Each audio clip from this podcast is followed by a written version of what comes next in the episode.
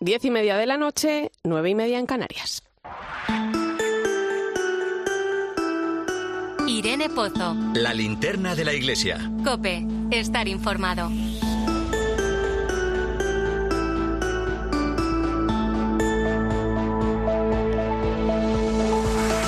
¿Qué tal? Muy buenas noches. La verdad que cuesta hablar de otra cosa que no sea lo que estamos viviendo con el conflicto entre Hamas e Israel.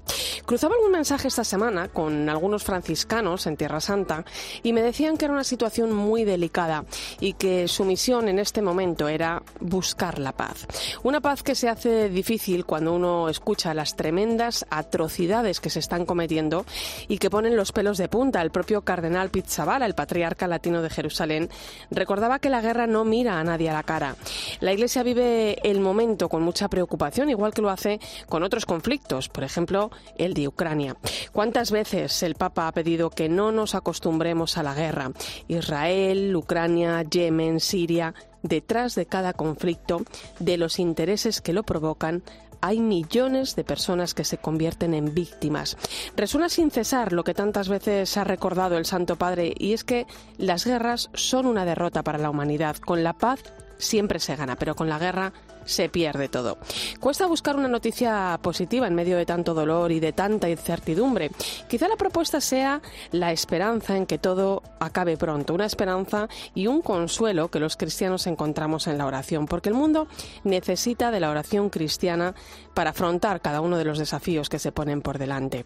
Y el de la paz quizás sea uno de los más urgentes. Como dice la encíclica Fratelli Tutti, la paz es un compromiso constante en el tiempo. Ahora que tanto hablamos de diálogo, que tanto hablamos de fraternidad, reflexionemos también sobre cómo construir caminos que nos lleven a superar las divisiones o cómo crear espacios duraderos de tolerancia y de respeto. Porque la guerra duele y necesitamos una verdadera cultura de paz. Bienvenido a la linterna de la iglesia. Te saluda Irene Pozo en este viernes 13 de octubre. La linterna de la iglesia. Irene Pozo. Cope, estar informado. Como cada viernes sabes que puedes seguirnos a través de las redes sociales. Estamos en Iglesia Cope en Facebook y Twitter. Hoy con el hashtag Linterna Iglesia 13O.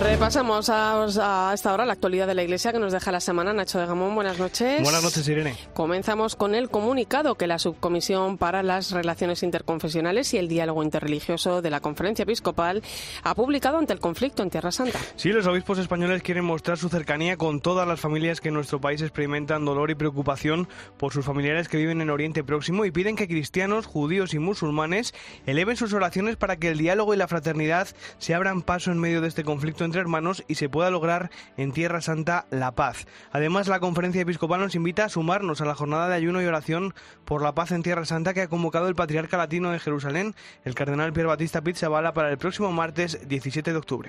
Más cosas. Esta mañana el rey Felipe VI ha recibido en audiencia al arzobispo de Madrid, el Cardenal José Cobo. Precisamente por sus recientes nombramientos, primero como arzobispo de Madrid y después por su creación como cardenal. Este tipo de encuentros con el monarca son habituales cuando el arzobispo de Madrid comienza su labor en la archidiócesis. Ya sucedió en 2014 cuando el antecesor del cardenal Cobo, el cardenal Carlos Osoro, fue nombrado arzobispo de Madrid y también en 2017 cuando fue creado cardenal. En este caso, ante la rapidez con la que la púrpura le ha llegado al cardenal Cobo, solo se va a producir una cita.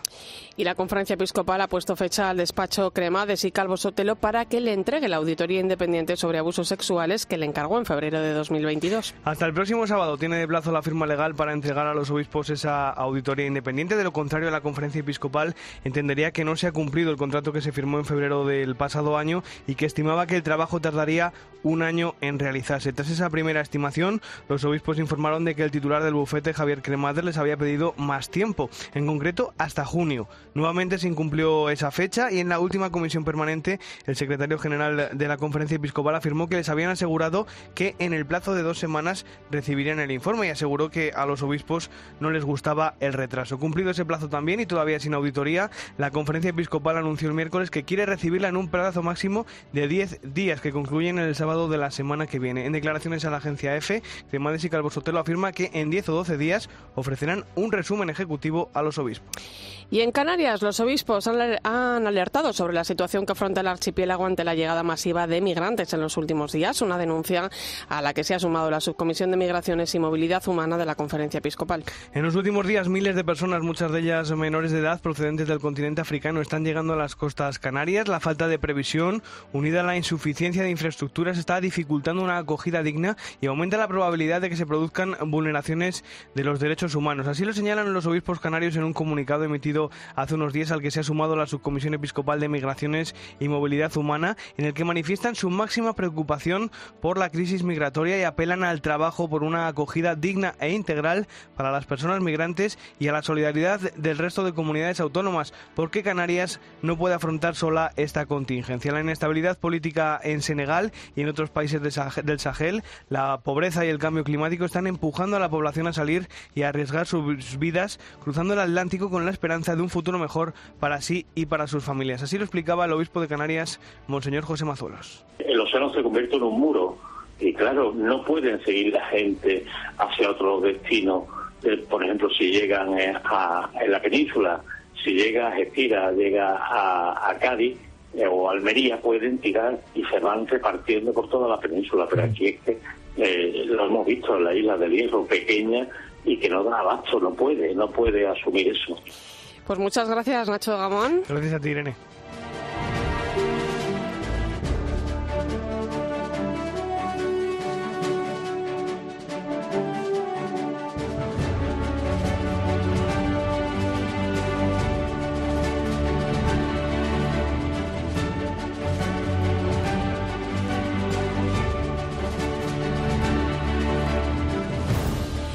Tiempo ahora de conocer las noticias de nuestras diócesis. Comenzamos en Zaragoza, donde esta semana se ha celebrado la fiesta de la Virgen del Pilar, la patrona de la ciudad.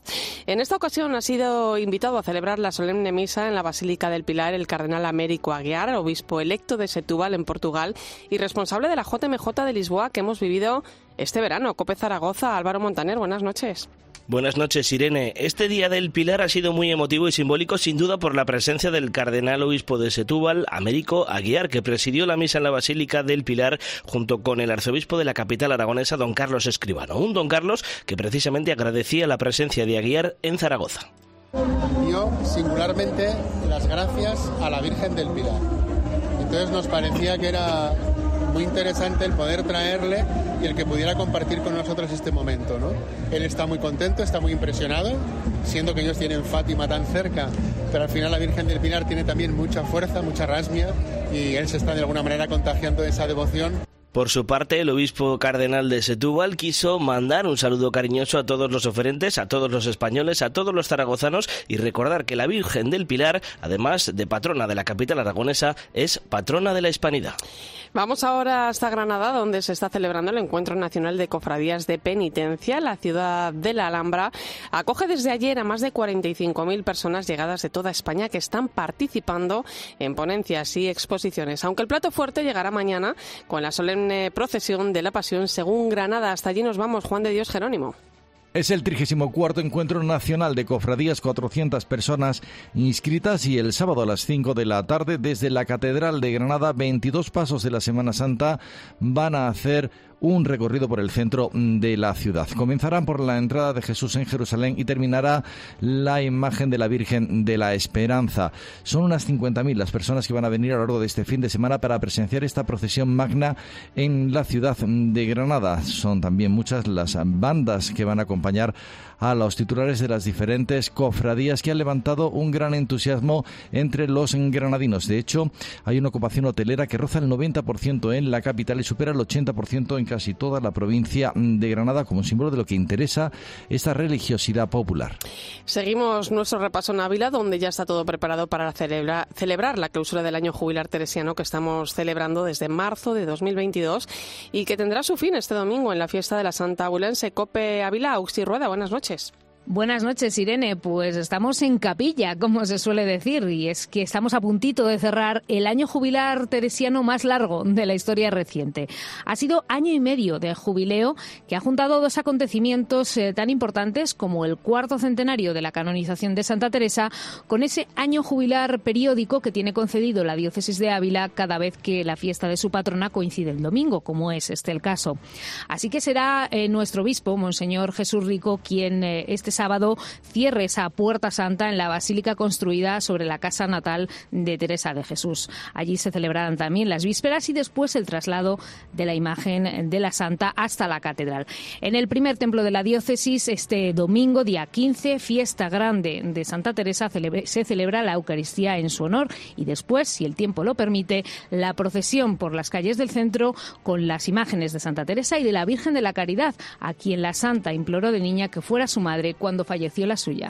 Y terminamos en Toledo, donde con el objetivo de favorecer la conciliación y la igualdad de oportunidades, Red Madre gestiona un nuevo recurso gratuito subvencionado por el ayuntamiento para cuidar a bebés de entre 0 y 3 años. Nuestro compañero José Melero ha hablado con ellos. Se trata de un servicio dirigido a madres que no disponen de recursos suficientes como para pagar una guardería o contratar a quien cuide de su hijo mientras ella trabaja o tiene que salir de casa a hacer algún recado. Las interesadas pueden solicitar la ayuda con 72 horas de antelación y un profesional contratado por Red Madre acuda al domicilio para cuidar del bebé. Como explica la vicepresidenta de Red Madre Toledo, María Dolores de Mendoza, de esta manera se trata de garantizar la igualdad de oportunidades. a lo mejor resulta que les sale unas horas, por ejemplo, a una casa, pues nosotros ocupamos de atender al niño para que ella pueda ir a trabajar. Entonces, me parece que es una cosa que a todo el mundo le parece normal. La igualdad consiste en que todo el mundo tenga las mismas oportunidades. El servicio se presta de lunes a viernes en horario de 8 de la mañana a 3 de la tarde. Las madres con circunstancias difíciles tienen preferencia. Para mujeres víctimas de violencia de género, familias monoparentales, pero mujeres que están en situación de desempleo y tienen que hacer tareas de formación. Eso es un poco nuestro perfil. Este servicio, subvencionado por el Ayuntamiento de Toledo, estará operativo hasta diciembre pero en función de la demanda que tenga hasta entonces el recurso podría ampliarse. Escuchas la linterna de la iglesia. Con Irene Pozo. Cope, estar informado.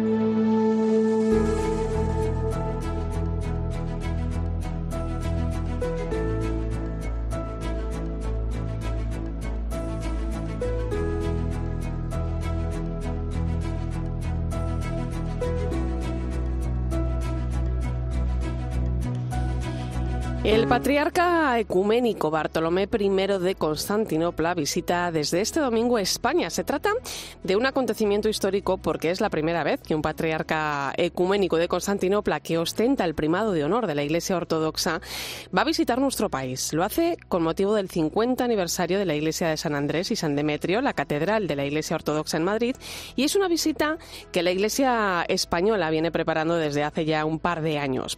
Voy a saludar al presidente de la subcomisión Episcopal para las Relaciones Interconfesionales y el, Diálogo Interreligioso, que es el Obispo de Solsona, Monseñor Francisco Conesa. Muy buenas noches. Hola, buenas noches, Irene. Buenas noches.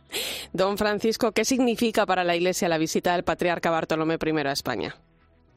Bueno, es una, eh, como has dicho, es una visita muy importante. Es la primera vez que viene a España. Es un personaje muy relevante dentro de todo el mundo de la ortodoxia eh, yo estoy en Roma ahora participando en el sínodo y estuvo también el patriarca aquí acompañando a, nuestro Papa Francisco en el en el la vigilia ecuménica que dio comienzo al sínodo. Eh, es un hombre muy apreciado, con muy buena relación con la Iglesia Católica.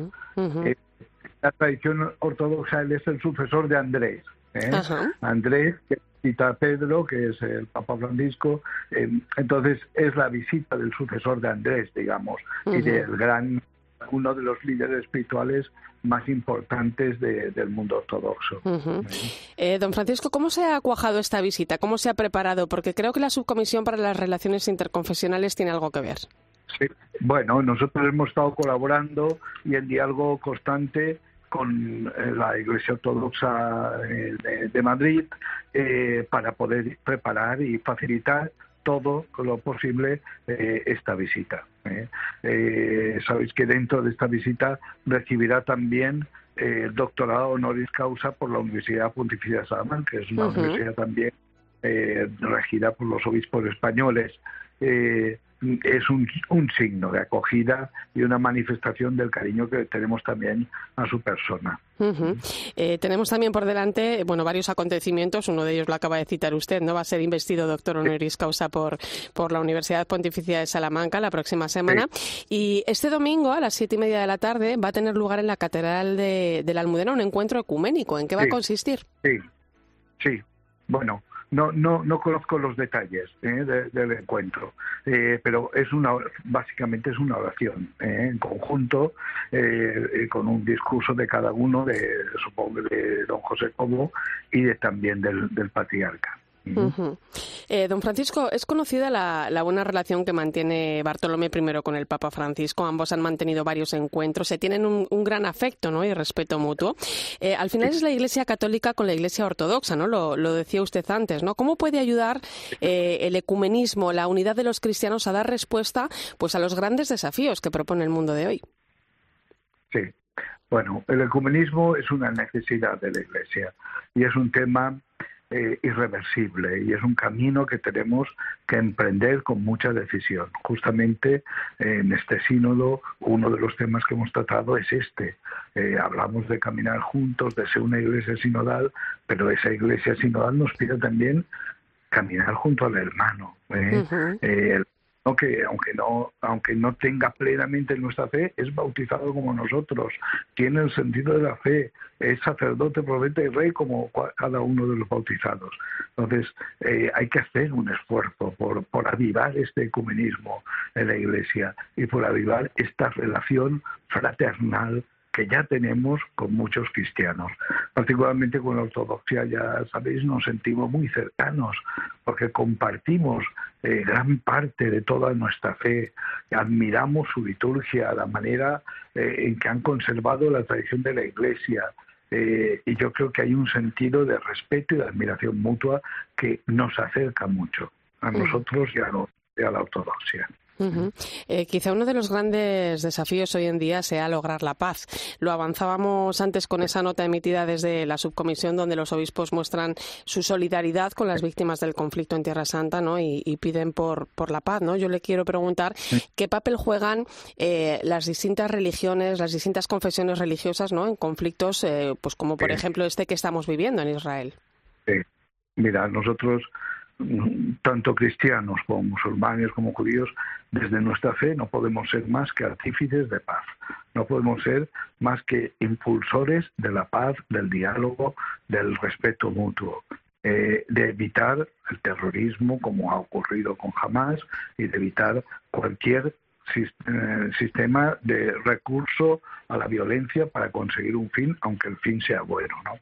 Entonces, eh, yo creo que cada uno, desde nuestra propia tradición, es lo que estamos invitando, ¿no? De judíos, cristianos, musulmanes, cada uno desde la propia tradición, impulsemos estos deseos de paz que están en nuestros textos sagrados y que y que y a los que y con los que podemos ayudar a nuestros fieles a darse cuenta que el camino es el diálogo y la paz y que todo lo, todo lo otro no conduce a ningún sitio. Y al mismo tiempo hemos invitado a orar, cada uno desde nuestra, nuestra propia manera de hacerlo, pero oremos por la paz, ¿eh? para que eso sea posible, porque realmente el conflicto en Tierra Santa es tan grande y tan grave y de, lleva tantos años que sí. solo desde, uh -huh. desde con la iluminación de Dios y con la ayuda de Dios podemos dar algún paso de que, para la resolución. Uh -huh. eh, don Francisco, yo no quiero despedirle sin recordar que usted, eh, bueno, nos ha dado alguna pista al comienzo, ¿no? Es uno de los obispos españoles que sí. participa en la Asamblea General del, del, Sínodo de la Sinodalidad, ¿no? Que, sí. que se está sí. celebrando en, en, Roma, ¿no? ¿Cómo está siendo la experiencia estos días? Mira, es una experiencia extraordinaria, ¿eh? de comunión, de diálogo entre nosotros de hablar con libertad, que lo estamos haciendo, eh, mmm, con una presencia alentadora del Papa en nuestras reuniones, la mayoría de las congregaciones generales. Eh, es una experiencia muy hermosa, en la que estamos tocando temas muy importantes en la vida de la Iglesia. Uh -huh. eh, estaba en un grupo que tratábamos el tema de la relación laicado y el ministerio eh, sacerdotal y, y, los laicos, ¿no? es un tema muy importante.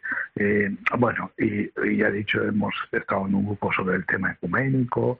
Eh, son temas fundamentales en la vida de la Iglesia.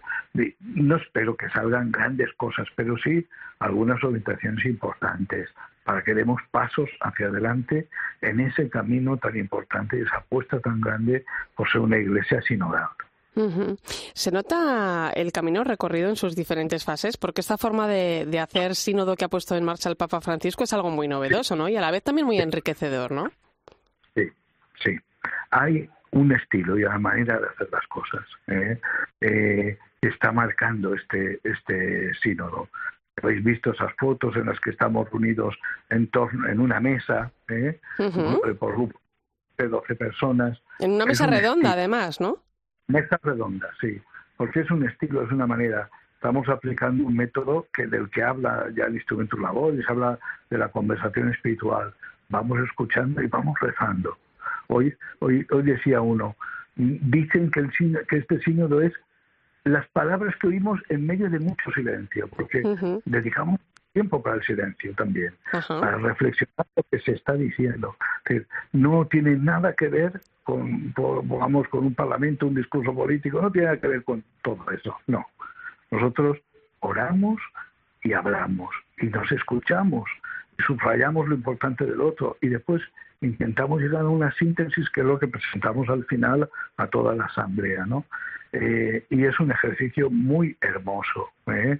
y creo que está funcionando y, mm, eh, y todo ese ejercicio es fruto de lo que se ha vivido en los últimos años.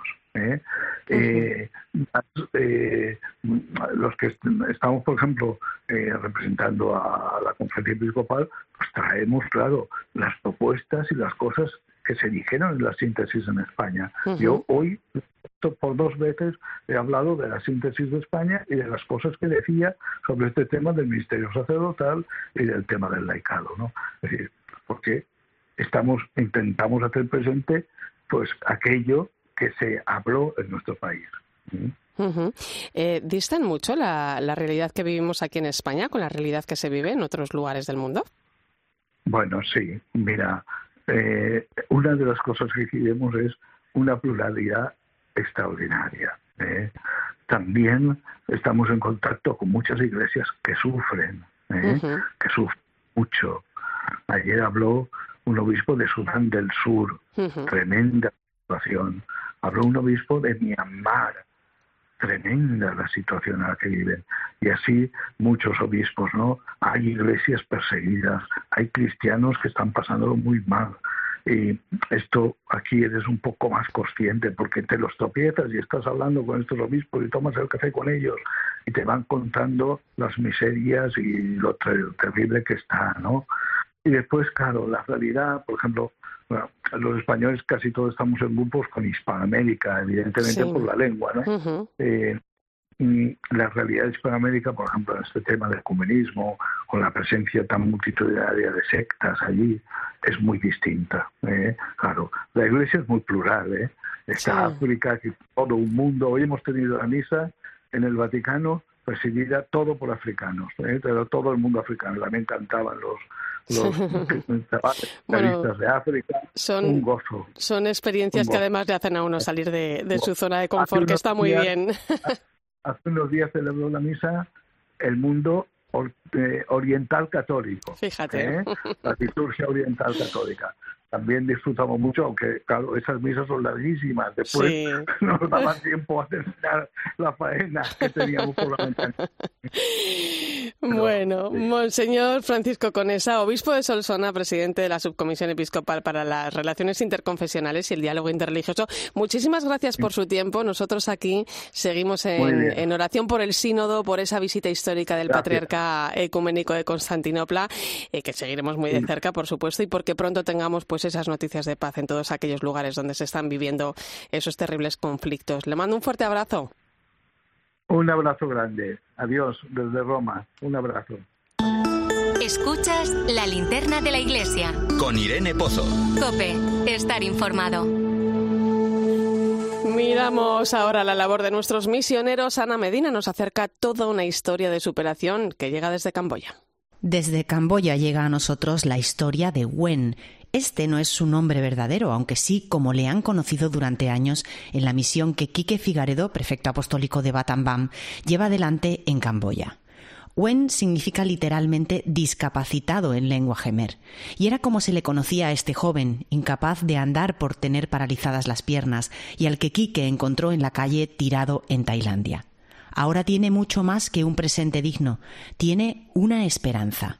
Conocemos su historia por el periodista y voluntario en Camboya Alan Antich, quien está recogiendo en un libro muchos de los testimonios que se trae cada vez que va a la misión de Quique Figaredo, centrada principalmente en acompañar a las personas heridas por las minas antipersona en el dramático conflicto que sembró muerte y destrucción en el país.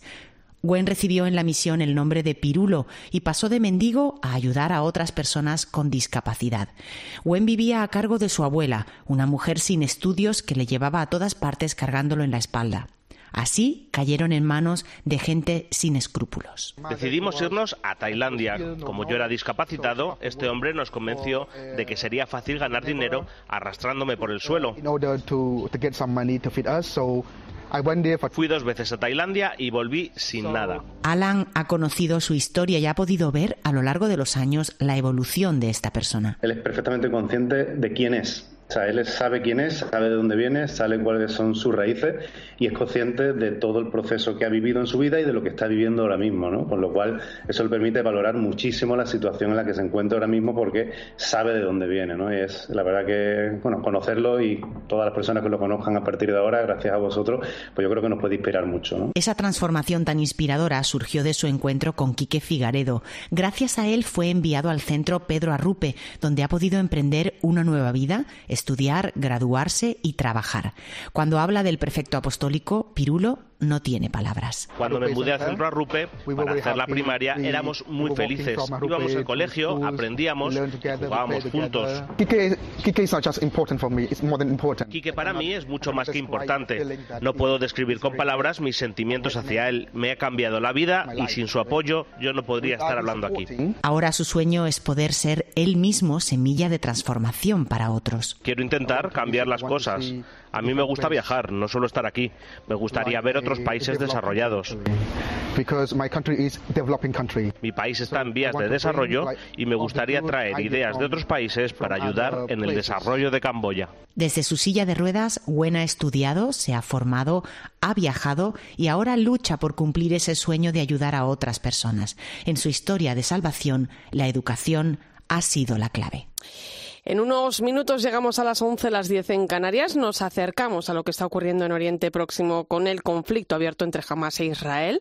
¿Cómo está viviendo la Iglesia este momento? Te lo cuento en unos minutos. Recuerda que estamos en Iglesia Cope en Facebook y Twitter hoy con el hashtag Linterna Iglesia 13O.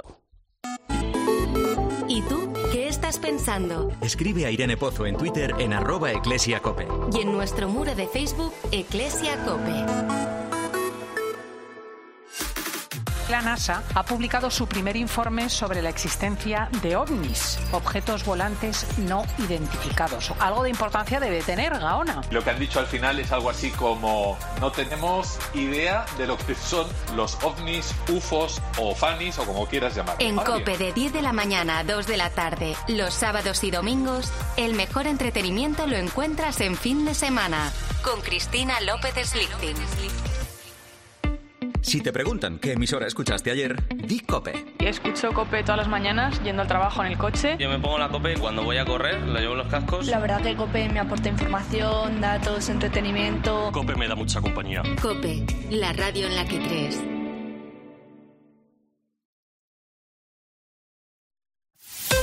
Escuchas la linterna de la iglesia. Y recuerda, la mejor experiencia y el mejor sonido solo los encuentras en cope.es y en la aplicación móvil. Descárgatela.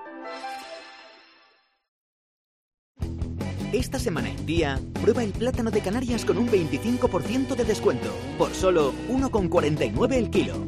En tiendas y en día.es. En Vision Lab, gafas graduadas, montura más cristales antirreflejantes, solo 49 euros. Solo 49 euros. Y con progresivos 99 euros. Más info en visionlab.es. UMAS, mutua especialista en seguros para el sector educativo. Ofrecemos una solución integral para los colegios y guarderías. Daños patrimoniales, responsabilidad civil, accidentes de alumnos. Más de 1.400 centros ya confían en nosotros. Visítanos en umas.es. UMAS, más de 40 años de vocación de servicio.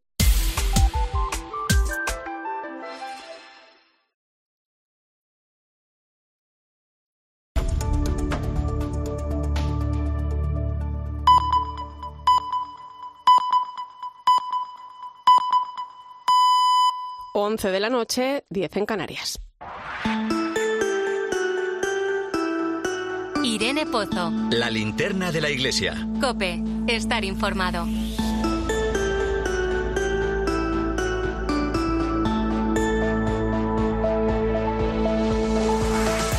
A esta hora ponemos el foco de la linterna de la Iglesia en el Vaticano. Allí está nuestra corresponsal Eva Fernández. Muy buenas noches. Muy buenas noches, Irene.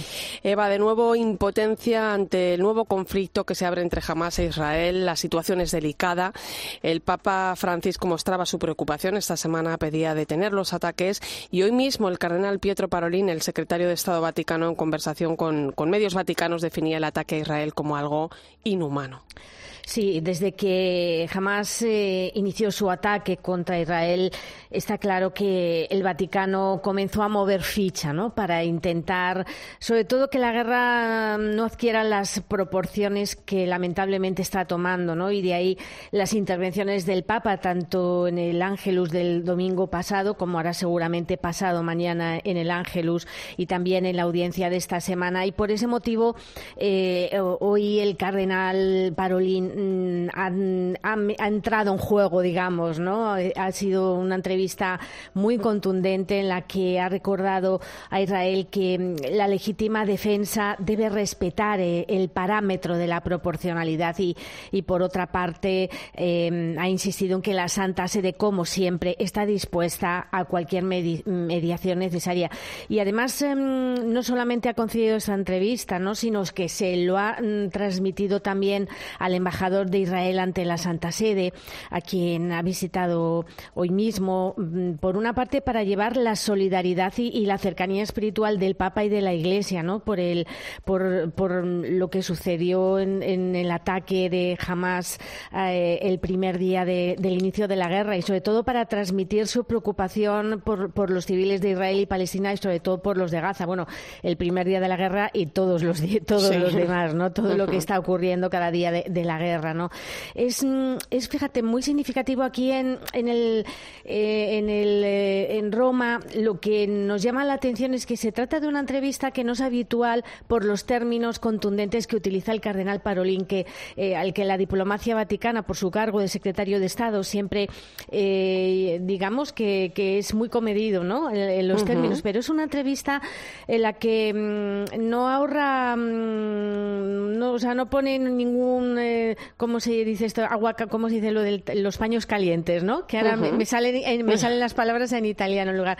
Mm, eh, no, no intenta paliar eh, los calificativos y por eso habla de inhumano, ¿no? El ataque terrorista llevado a cabo por Hamas, pero subraya que, que la paz solo puede fundarse en la justicia, ¿no? Y en, este, en esta misma línea insiste en que mm, lo justo es que los rehenes sean inmediatamente liberados, incluidos los retenidos por Hamas en conflictos anteriores, no solo los de esta última semana, ¿no? Pero también añade que lo justo es que la legítima defensa de Israel no ponga en peligro a los civiles palestinos que viven en Gaza, ¿no? Y, es justo y es indispensable que en este conflicto se respete plenamente el derecho humanitario, ¿no? Y es mm, eh, sigue la misma línea de lo que mm, hemos escuchado al Papa, ¿no? Y recuerda que es necesario recuperar el sentido de la razón, abandonar la lógica ciega del odio y rechazar la violencia como, como única solución. Es verdad que que es, que es cierto, Parolín, que conoce muy de cerca desde hace mucho tiempo todo eh, lo que sucede en Tierra Santa. Mm, bueno, pues mm, eh, dice, no sé, la verdad es que es difícil, ¿no? Si todavía hay margen de diálogo entre Israel y Hamas, ¿no? Pero si lo hubiera, em, debería aprovecharse de inmediato, ¿no? Para, para evitar el mayor derramamiento de sangre. Y mm, al cardenal no se le escapa tampoco, Irene, que, que la mediación en estos momentos no es fácil porque tendría que tener en cuenta elementos muy complicados, históricos, como, como son los asentamientos israelíes, el estatus de Jerusalén. Recuerda lo que sabemos, lo que la Santa Sede ha defendido desde hace mucho tiempo. Sigue convencida de que la única solución factible es reconocer dos estados, lo que permitiría a palestinos y a israelíes vivir uno junto al otro en paz y, seguridad. ¿no? Y, y en la entrevista mm, Parolino se olvida de la comunidad católica de Gaza. Sabemos que son unas 150 familias que están refugiadas en la parroquia y sobre las que el Papa está informado a diario por, por el párroco, al que al pobre le, ha pillado en Belén el ataque. No ha podido entrar en Gaza, pero está en contacto con ellos, efectivamente. Y también el Papa, bueno, pues ya lo dijo públicamente en la guerra de Ucrania hay una periodista que vive en Roma a la que el Papa conoce desde hace mucho, es argentina y ahora mismo está allí y me consta que el Papa mm, está informado a través de ella de lo que está ocurriendo en el, en el a pie de tierra, digamos. Eh, Eva, un conflicto que, eh, si no me equivoco, también sorprendió al patriarca latino de Jerusalén, el, ya cardenal eh, Pizzabala, ¿no? En, Roma regresaba el pasado lunes a Israel, reconocía el aumento de la violencia, ¿no? Pero, pero no hasta el punto al que, al que ha llegado, ¿no? el que se está desarrollando. ¿no? Pedía también trabajar por un alto el fuego.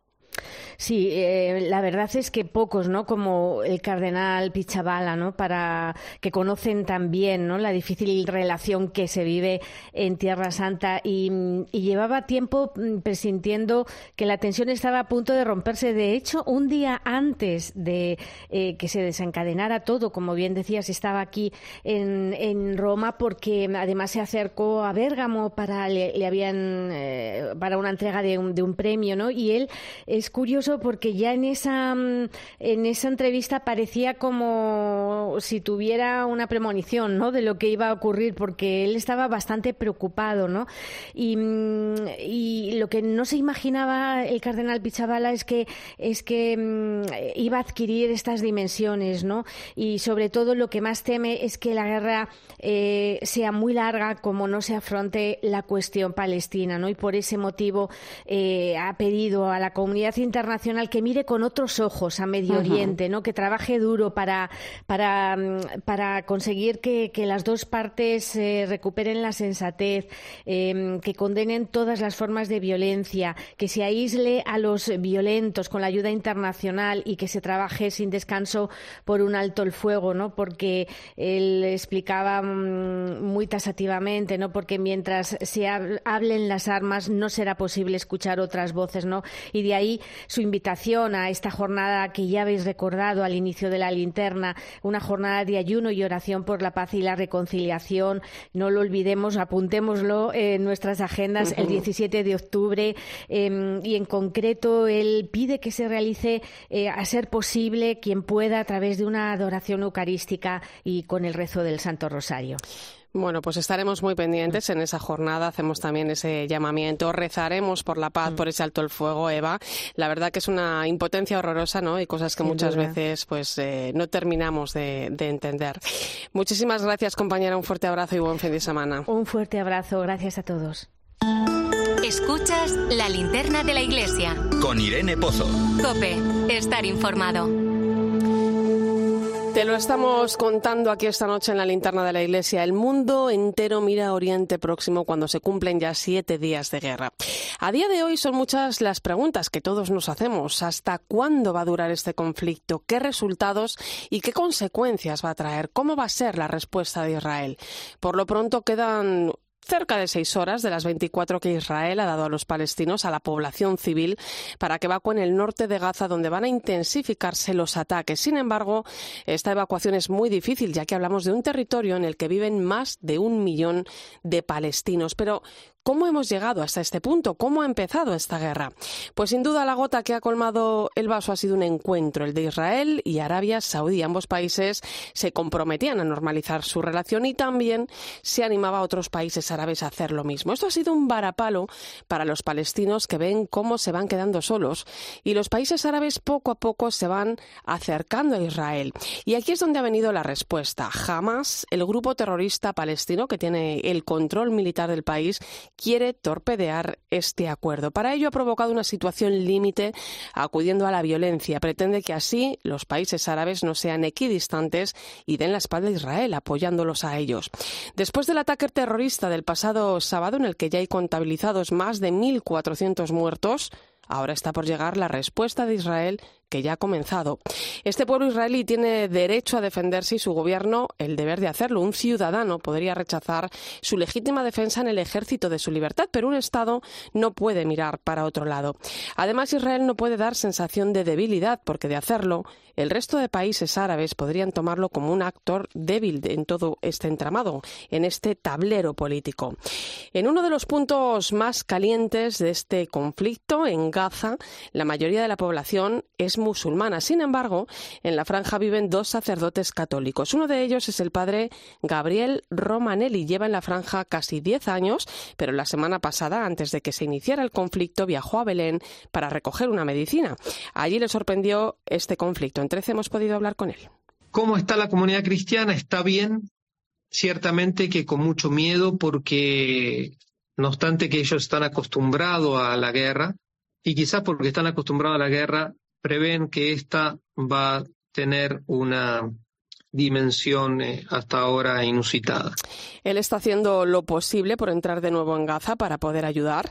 En su parroquia ya han habilitado distintos colegios católicos a los que están llegando cientos de refugiados. Eh, y estamos preparando la Escuela de la Sagrada Familia, una de las tres escuelas católicas que depende del Patriarcado Latino de Jerusalén, para recibir eh, posiblemente a cientos de de refugiados también de la, digamos, de, las zonas donde ahora el ejército israelí le pidió que evacúen algunos barrios.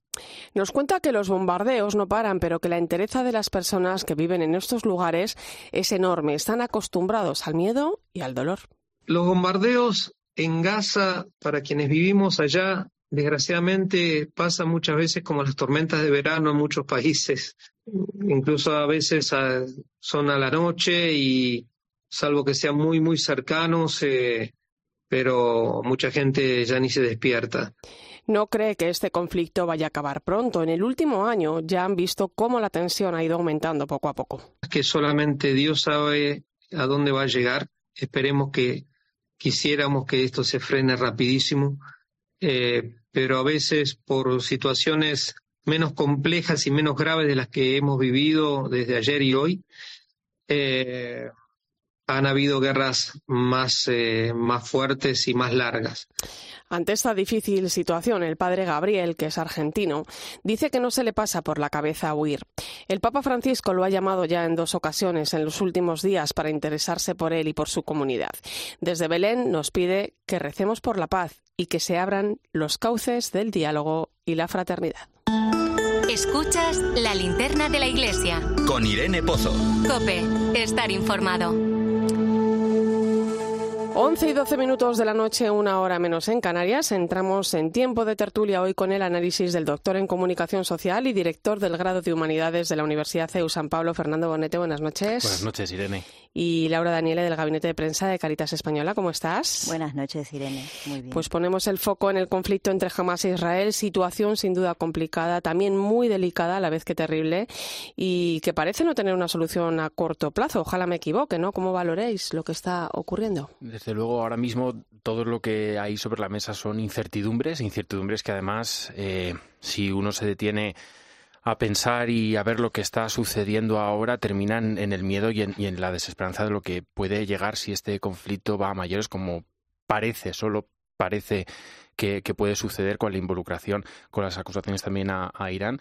Lo que se vivió el pasado sábado eh, por parte del ataque del grupo terrorista de Hamas es el hecho, eso hay que tenerlo en consideración, es el hecho más brutal, sanguinario y violento que se ha vivido en los últimos 100 años de conflicto, o sea, lo que es la etapa del conflicto moderno entre Palestina e Israel es el hecho más sanguinario, violento y brutal que ha vivido Israel, incluso eh, si tomamos en consideración eh, los, ataques por ambas partes, incluso por encima de lo que se vivió en el 82 en Sabri Chatila, en las, en las afueras de Beirut. Es, es algo verdaderamente impensable, pero lo impensable ha sucedido. Inhumano.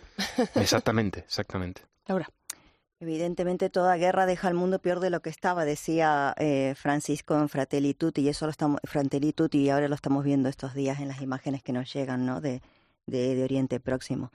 Yo creo que bueno que mm, es verdad que bueno que hay un ataque terrorista, hay una legítima defensa por parte del Estado de Israel, pero yo solamente me fijo en las personas, tanto de un lado como del otro. Hay personas que sufren la violencia, eh, sufren la, la barbarie y yo creo que bueno que también lo decía esta semana el cardenal Pietro Parolin, ¿no? Eh, el mundo se ha vuelto loco y confiamos en resolver los problemas solo a través de la fuerza, o sea, no buscamos otras alternativas posibles. Parece que la primera opción siempre es la violencia, la fuerza, el conflicto, y quizás nos lo tendríamos que hacer revisar, ¿no? Porque nos estamos jugando entre, bueno, nos jugamos la vida de muchas personas entre la fraternidad y la barbarie, ¿no? Y es verdad que, bueno, que el mundo tal cual lo vemos se decanta por la barbarie. Déjame que salude a alguien que conoce bien la realidad que se vive allí, que acaba de ser precisamente repatriado a España junto a otros españoles desde Israel.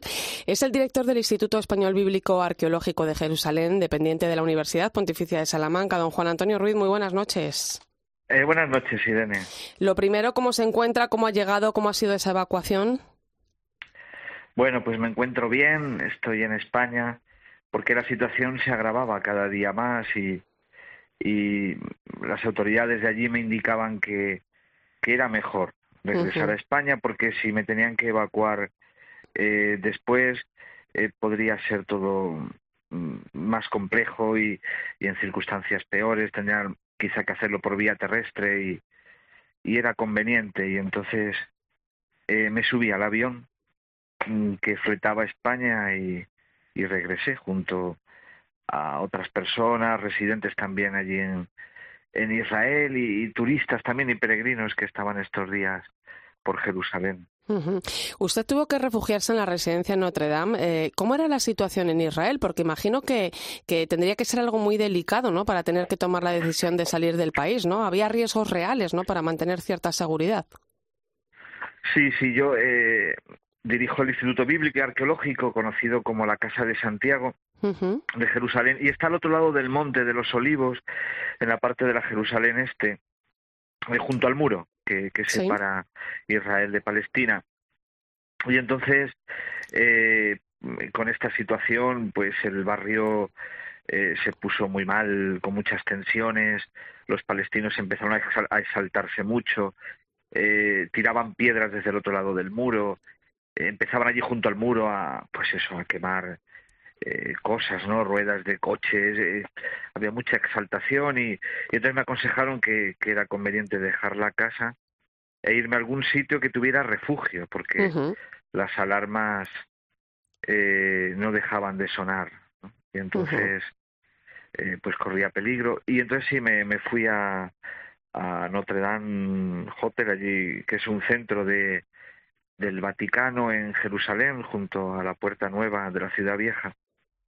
Y bueno, pues allí estuve con la comunidad de sacerdotes que gestionan Notre Dame, que son legionarios de Cristo, y, y bueno, pues con otras personas también, eh, las consagradas del Renum Christi, eh, había también peregrinos, el grupo de guardias civiles mm, que hacen la vigilancia y la seguridad en, en el Consulado General de España en Jerusalén. Eh, y bueno, pues allí viví estos días. Tierra Santa eh, es uno de los lugares más importantes para los cristianos. Eh, em, es cierto que la convivencia allí no siempre ha sido fácil, ¿no? Pero no sé si ahora se ve de manera diferente. O sea, ¿cómo está viviendo la Iglesia allí este conflicto?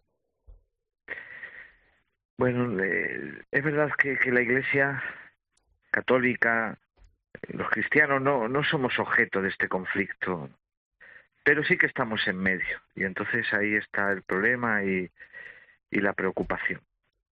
Eh, la Iglesia lo vive pues con mucha preocupación porque eh, pues eso Tierra Santa tendría que ser un lugar de paz, eh, y un testimonio de paz y, y sin embargo pues es todo lo contrario. En Tierra Santa pues hay mucha violencia y, y lo estamos viendo estos días. Está la guerra en, allí en, en el lugar donde nació y vivió el Señor. Te quiere preguntar eh, Laura Daniele. Buenas noches, Juan Antonio. Buenas noches, Laura. Buenas noches. La comunidad cristiana con la que se ha visto estos días que ha estado por allí, eh, ¿cómo, cómo, ¿cómo ve la situación? ¿Creen que se ha perdido la posibilidad remota de un diálogo auténtico entre, entre palestinos e israelíes? Es muy difícil el diálogo porque, como indicaban antes, eh, es un atentado terrorista. Mm. Y entonces dialogar con el grupo terrorista jamás a mí me parece muy difícil, ¿eh? muy difícil. Ha sido un ataque terrorista eh, brutal, ¿eh? bestial, o sea, sin precedentes. O sea, se ha llegado a un índice de violencia tremenda. Entonces, es muy difícil, ¿no? Ahí el diálogo. Pero ojalá, ojalá que el Señor mueva los corazones duros de la gente y, y que se llegue a la concordia y, y a la paz. Sí, decía esta, esta semana el patriarca latino de Jerusalén que estamos viendo una represalia por represalia y a esa represalia por represalia otra represalia y en términos eh, quizás geoestratégicos o, o, bélicos estamos asistiendo a una auténtica escalada a los extremos en muy poco tiempo en el que estamos viendo cómo la violencia se acelera por parte de un bando y otro. Va a llegar un punto en el cual sea posible atajar esa escalada de algún modo. ¿Qué sabemos? Lo que vemos es que hay mucho odio. Eh, el conflicto árabe-israelí es odio y xenofobia en las dos partes. Y, y, ahora pues, pues estamos viendo hasta dónde llega ese odio, ¿eh? Y esa xenofobia. Que no tiene límites, por lo que, por lo que se ve. Pues no tiene límites. Sí, sí. Bueno, ha llegado pues a, a, a un exceso tremendo, ¿no? De una brutalidad tremenda. O sea, ¿hasta dónde puede llegar la maldad humana? Eh? Pues gracias, don Juan Antonio Ruiz, director del Instituto Español Bíblico Arqueológico de Jerusalén. Confiemos en que, en que pronto se pueda abrir, abrir un cauce ¿no? que nos lleve hacia, hacia la paz. Eh, le mandamos un fuerte abrazo, mucho ánimo y, y descanse. Muchas gracias. Gracias. Fernando. Bueno, la verdad es que es, que uno se queda sin palabras ante lo que está sucediendo. No estaba pensando en la palabra inhumano. Sí, sí, sí. Bueno, si, si hay, mira, si hay una declaración con la que se, creo que todo el mundo puede estar de acuerdo de las que pronunciaba estos días el secretario de Estado de Estados Unidos, Blinken, eh, por cierto, tiene familia judía, su familia sufrió el holocausto, yo creo que también lo está viviendo en, lo personal eh, muy profundamente todo este, este problema, ¿no? Por el sufrimiento judío, pero si hay algo que yo creo que le podemos dar la razón a Blinken es cuando él dice el conflicto palestino-israelí no es un conflicto regional, y ni siquiera él dice es un conflicto internacional, dice es un conflicto para la humanidad. Es que toca la humanidad, eh, nos toca a todos los corazones.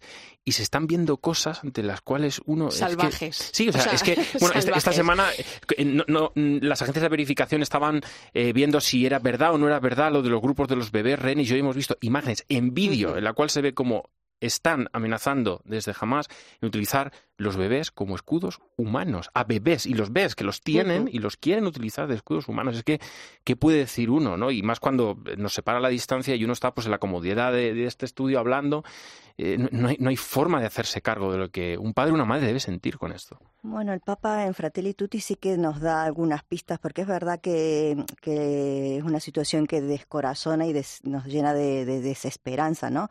Pero también a la par eh, puede también ser una oportunidad, ¿no? Para, para darnos cuenta de, de realmente el valor, ¿no? El valor eh, fundamental que tiene la paz, ¿no? Lo importante que es y que todos, todos, desde el sitio que nos toca estar más, más importante o menos importante, eh, tenemos en la construcción, la responsabilidad que tenemos para construir la paz, con nuestro estilo de vida, con nuestra forma de ser, con nuestra forma de, que hay que crear una cultura de paz. Podemos ser también constructores de paz. Y viendo esto, viendo eh, la barbarie a la que nos puede llevar la violencia, mm, nos tenemos, dice el Papa, ¿no? Tenemos que dejarnos de teorías y empezar a construir la paz. Y dice, ¿cómo? Se pregunta el Papa en Fratelli Tutti. Dice, tenemos que tomar contacto con las heridas de las víctimas Tenemos que contemplar a los civiles masacrados. Tenemos que mirar la realidad desde sus ojos y escuchar sus relatos con el corazón abierto.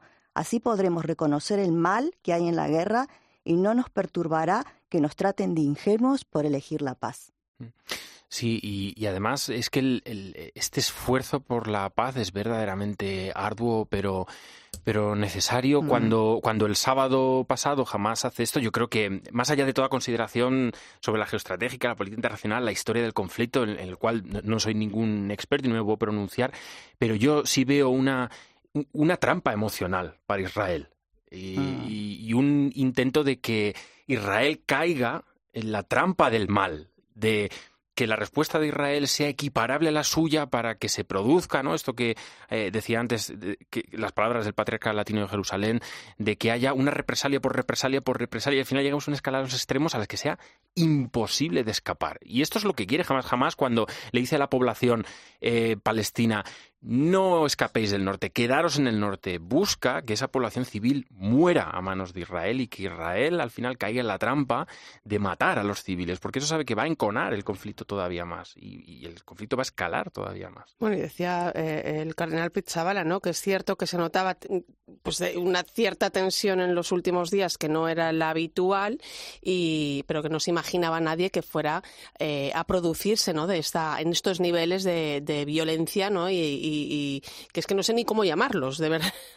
Sí, también dentro de toda la, ¿no? la desesperanza también escuchaba al, padre Gabriel que eh, y, lo veía en televisión esta semana entre STV y realmente lo que hace la iglesia a pie de calle no deja de de conmovernos, ¿no? Porque estos sacerdotes, que bueno, que a él le tocó justamente estar fuera de, Gaza eh, en este momento, pero él hubiera deseado haber estado allí y poder acompañar a las personas, eh, cómo están eh, ofreciendo la, iglesia para, para que las personas se puedan refugiar allí, atendiendo a los niños, porque la población de Gaza encima tiene la particularidad de que la mitad de la población es menor de 15 años. O sea que estamos hablando de gente muy joven, de muchos niños, de familias muy grandes y bueno y el trabajo que está haciendo la iglesia allí no que, que no solo acompaña a, los cristianos católicos sino que acompaña también a la población musulmana y a todo a todos los que bueno que necesitan refugio y abren sus sus, sus casas, sus iglesias para poder acogerles eh, realmente no pues hay que tenerlos también también presentes en, en, esa oración en la que se nos ha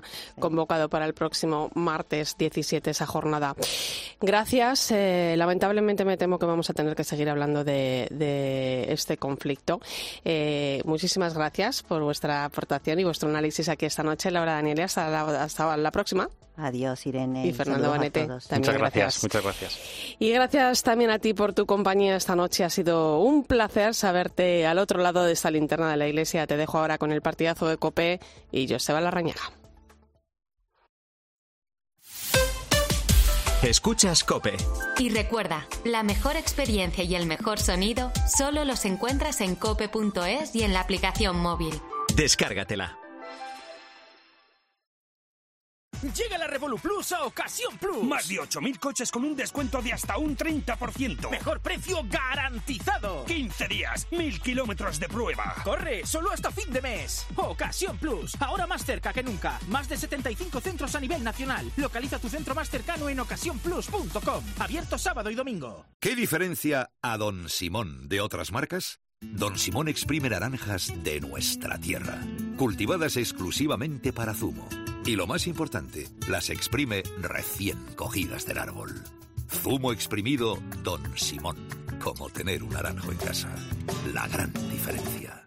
Siempre. ¿Qué dices, Luis? Pues que con Alquiler Seguro, siempre cobrarás la renta de tu piso el día 5 de cada mes. ¿Y si el inquilino no paga? Siempre. María, siempre. En Alquiler Seguro garantizamos el cobro puntual de la renta el día 5. Llama al 910-775-775. Ayer, hoy y siempre. Alquiler Seguro. La vida es como un libro y cada capítulo es una nueva oportunidad de empezar de cero y vivir algo que nunca hubieras imaginado. Sea cual sea tu próximo capítulo, lo importante es que lo hagas realidad. Porque dentro de una vida hay muchas vidas y en Cofidis llevamos 30 años ayudándote a vivirlas todas. Entra en cofidis.es y cuenta con nosotros. Es que la misión no es mi misión, es la misión de la Iglesia. Saturnino ha sido misionero en Benin durante 40 años gracias al apoyo del Domun. Conoce su historia y la forma de ayudar a los misioneros en domun.es. El próximo domingo 22 de octubre, Domingo Mundial de las Misiones, Domun. Tú también puedes ser misionero. En HSN celebramos el Día Mundial de la Salud Mental ofreciéndote hasta un 55% de descuento en Rodiola, Ashwagandha, Moodcare, Stresscare y muchos más. Solo del 9 al 15 de octubre en tu tienda hsnstore.com. HSN, nutrición de calidad para una vida sana. Oye, ¿tú también tienes algo que contar? Vamos a hablar de aperitivos ahora, a partir de las 10. A las 10 de la mañana, en la hora de los fósforos, nos encanta pasarlo bien contigo. María Teresa, buenos días. Sí, ¿Cuál es su aperitivo favorito? La chistorra. Oh, bueno. ¿Dónde va a comparar con nada? Y además ¿Eh? chistorra directamente... De lunes a viernes desde las 6 de la mañana, Herrera en Cope. El Picazo de Júcar, provincia de que acaba de pasar un tractor con remolque que estamos en Vendime y voy por aquí de senderismo. Ah, sí. Siempre me pillan ustedes de senderismo, yo no sé qué hacen. Y dígame, ¿de qué aperitivo va? ¿Nos cuentas tu historia?